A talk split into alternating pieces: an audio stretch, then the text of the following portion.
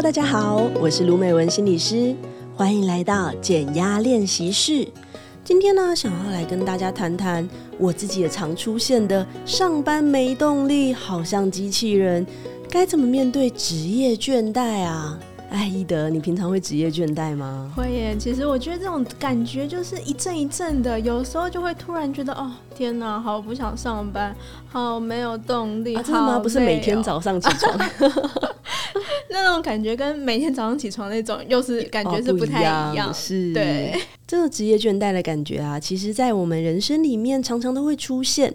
那平常每天早上起来不想上班，那是累啦，不想去上班。但所谓的职业倦怠啊，其实是有定义的。哦，所谓职业倦怠啊，它的意思是说，诶，我们在工作上可能对自己的能力啊，或者情绪。已经过度了，我感觉我整个人耗竭了，给出我全部了，整个人情绪枯竭、精疲力尽的感觉，被榨干的感觉。没错，就是被榨干。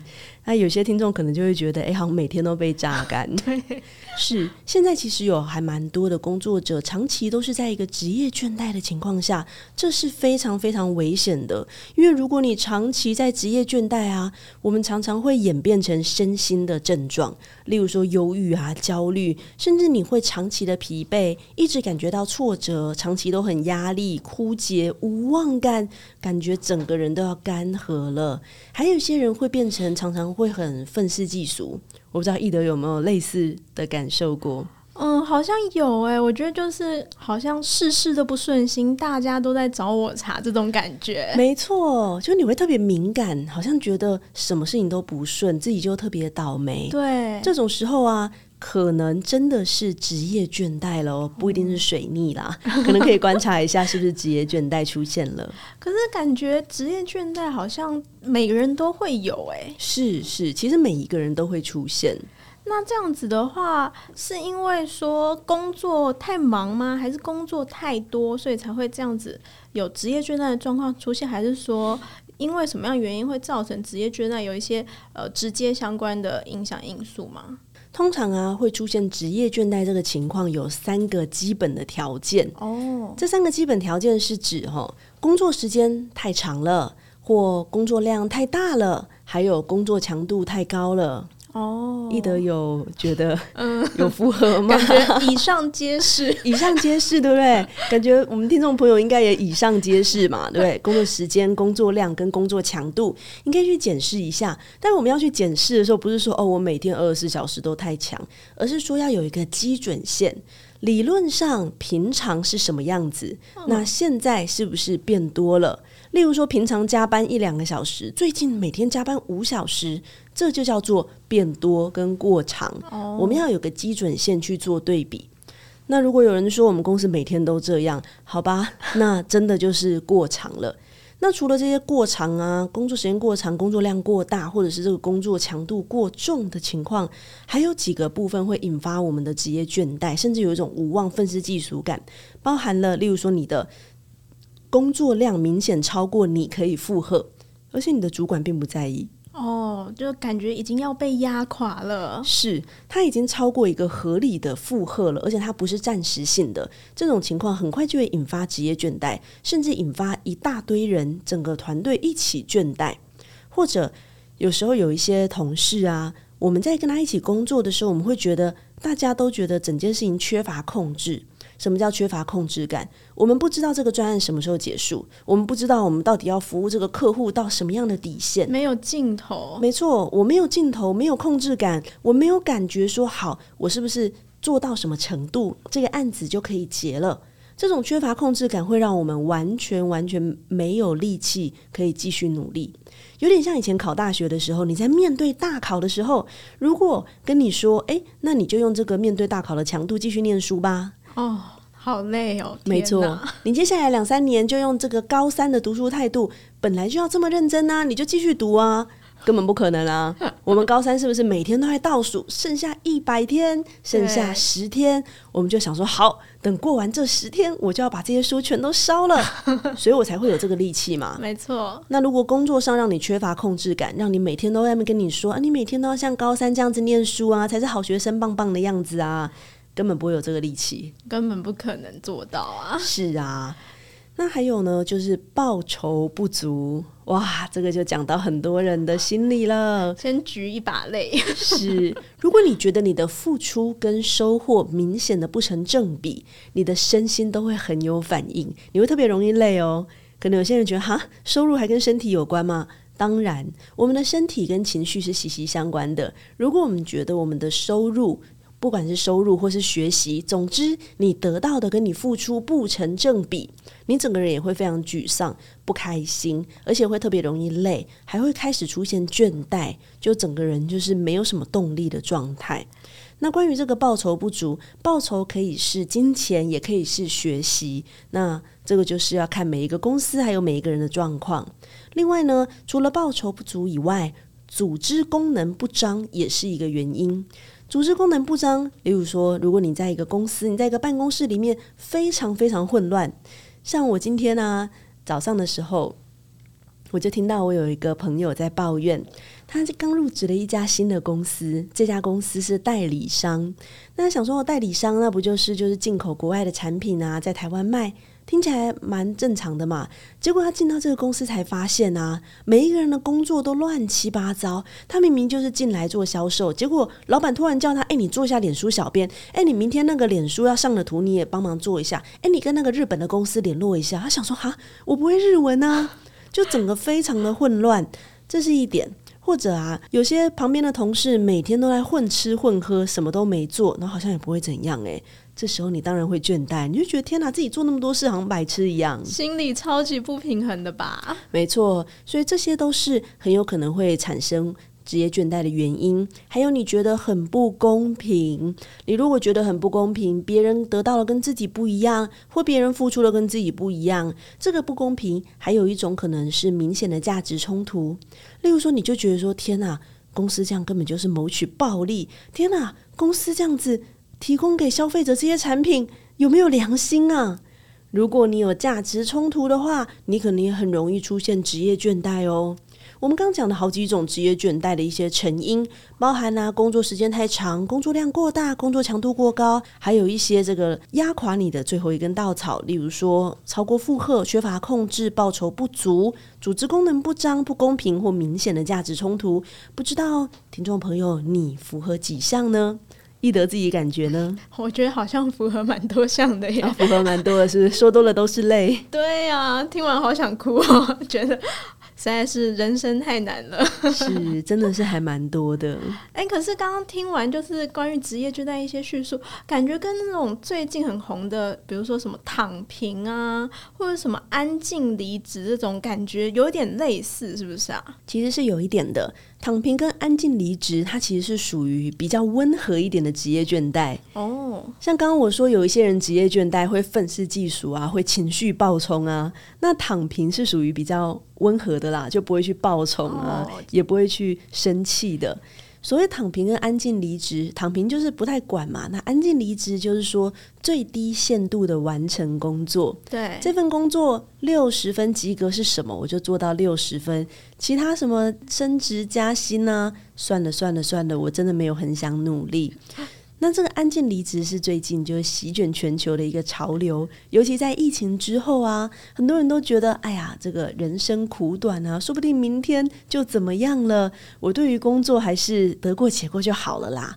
所以安静离职在疫情之后席卷了全球。哦，所以其实很多职职场其实都有发现说，很多人都有这种安静离职的状况。对，但安静离职其实对组织或者对企业来说是很要不得的。对，例如说，对于一个企业来说，如果所有人都只想做到六十分，然后大家都不太想竞争，不太想追求好、追求卓越，大家都有一点敷衍了事的感觉，不想努力了。对呀、啊，那我们这个企业的产品或服务一定就没有竞争力啦。对，所以安静离职对公司是非常非常伤的。对，那如果你有发现你的组织大家都进入一个安静离职的状态，那这个组织是非常非常危险的，它可能就开始走下坡。那这样子该怎么办呢、就是不管是安静离职，还是说呃，可能大家比较愤世嫉俗的职业倦怠，有没有什么办法可以让我们呃稍微平衡一点，或者是说可以重拾起自己工作努力的动力？这样子。哇，这个就要从两个角度来看了。如果从老板或主管的角度，当然不希望大家在那边安静离职跟躺平啊。对。可是如果从职员的角度，哎，好像也看不到什么希望，不如就躺平状态好了。那我们可以先从我们这个打工人的角度来看一下。如果你现在明显的感觉到你职业倦怠非常非常的严重，你可能要先来盘点一下你自己的工作与生活的平衡。因为我们工作以外的时间其实是还有很多小时的。虽然我们常常觉得工作占据我们生活的全部，但工作以外是还有其他时间的。工作以外的其他时间，你一定要有让自己喜欢跟开心的事情，让你有热情的事情。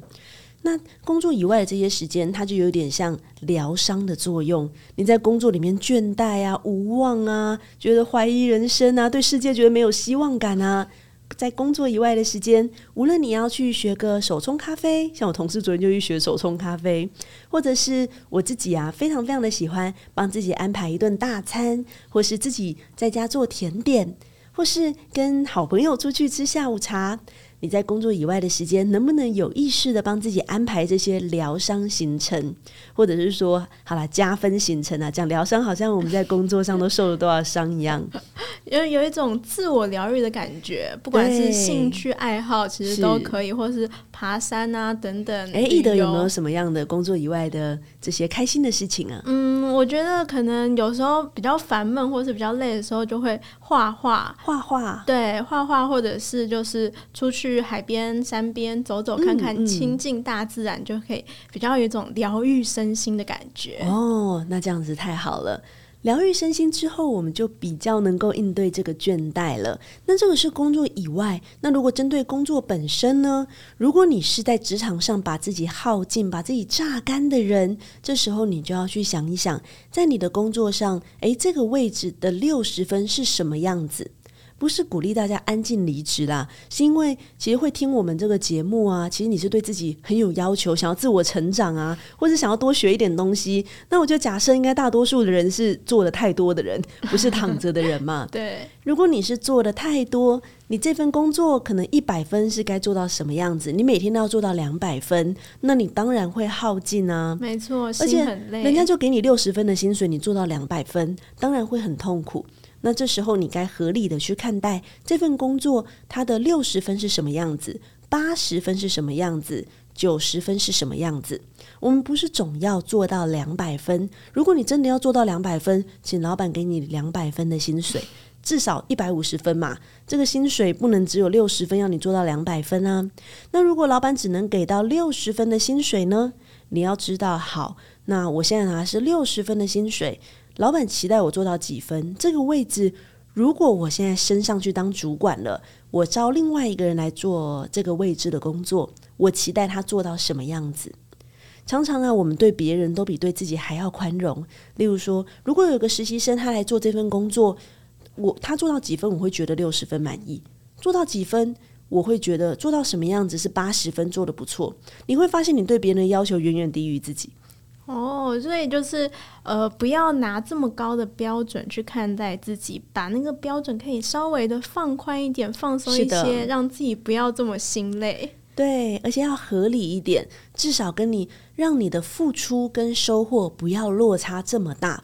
在工作上，你想要降低职业倦怠的程度，就是付出跟收获这个落差要稍微拉近一点。那我们的付出，我们可以有一些调整嘛。那当然，收获呢？除了这个钱的收获，有时候可能比较困难。我们能不能从工作上找到可以学习的地方？例如说，我们能不能从很讨厌的主管身上学到哇，怎么见人说人话，见鬼说鬼话？诶，这也是一种学习耶。对，也是一个技能。你看你在外面上沟通课还要钱，你就亲眼看着这个主管这么做，你就学起来，还有薪水可以拿诶。我们要尽量找到在工作上可以学习、可以收获的地方，或是诶，借由公司的平台让你接触不同的可能性、不同的人。那当我们可以发掘更多可以学到的东西、可以拓展的视野，我们就会感觉收获的东西变多了，这个倦怠感就会下降。哦，原来是这样子，就是呃，找到一些其他的价值在里面，工作之中的价值。是的，是的。那降低我们付出跟收获的这个落差感，我们倦怠感就会下降。同时呢，我们也要找到动力。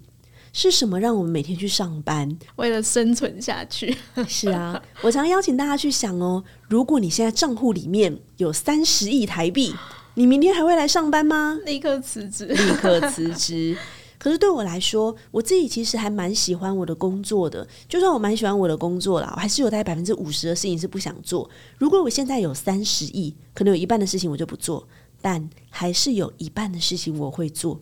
为什么？因为这是我有兴趣，而且我觉得有意义、有价值的事情。尽管它做起来很辛苦。例如说，对我来说，我觉得分享心理学知识给大家，或者是我觉得能够听别人的故事，陪伴他人走一段很困难的路，或是我自己做职业生涯规划、职业生涯咨询，我看到个案呢、能够在这个过程中一步一步找到自己热爱的方向，我觉得好有成就感。那这些事情就会是，如果我有三十亿，我会继续做的事。能不能在你的生活里面也找到，如果你的账户里有三十亿，你还会继续做的事情？哇，所以这很值得大家一起思考一下这个问题。如果有这些事，如果你在生活里不用全部哦，只要是一份工作，不可能就全部都很有意义，全部都喜欢，因为工作是一种交换嘛，拿你的时间、精力、脑力去交换报酬。所以，我们试着在工作里面找到一些些诶很有价值的事情，或者是让你有成就感、让你会有动力的事情，或者是让你觉得哇。你就算有三十亿，还会继续做的事情。还有一种呢，我也会邀请大家试着去想：你来工作是为了生存嘛？你来工作为了换那个钱。我们虽然呐、都很爱钱，可是我们并不是想要在新台币上面滚来滚去嘛。我们是想拿钱去换什么？例如说，易德想拿这个钱去换什么呢？嗯，我觉得就是有品质、自己喜欢的生活的方式、生活的形态。嗯，有品质的生活。嗯，例如说，对我来说，有品质的生活就是吃大餐，吃好吃的。哦，对，那我就会想，好，我现在来面对这份工作，我就是要换好吃的东西。我看到同事，我上面就同事的脸上写了蛋糕，这就是我的动力。请注意哦，金钱绝对不是动力，金钱是一种结果。你要去找到你想要拿钱换什么，用那个换的东西。例如说，你想要好的生活；例如说，你想要让家人开心；你想要让你的这个生活品质提升，那这个才是你的动力。你要拿这些东西来支持自己，去度过职业倦怠。OK，那我们今天分享了好多关于职业倦怠啊，还有怎么去突破职业倦怠，相信大家啊应该都心中有一些自己的方法，想要去试试看了。给大家一个小小的建议：如果你有一个好的目标，如果你有热爱的职业方向，更能够克服职业的倦怠。那我们的减压练习室就先到这里，那我们下次见，拜拜，拜拜。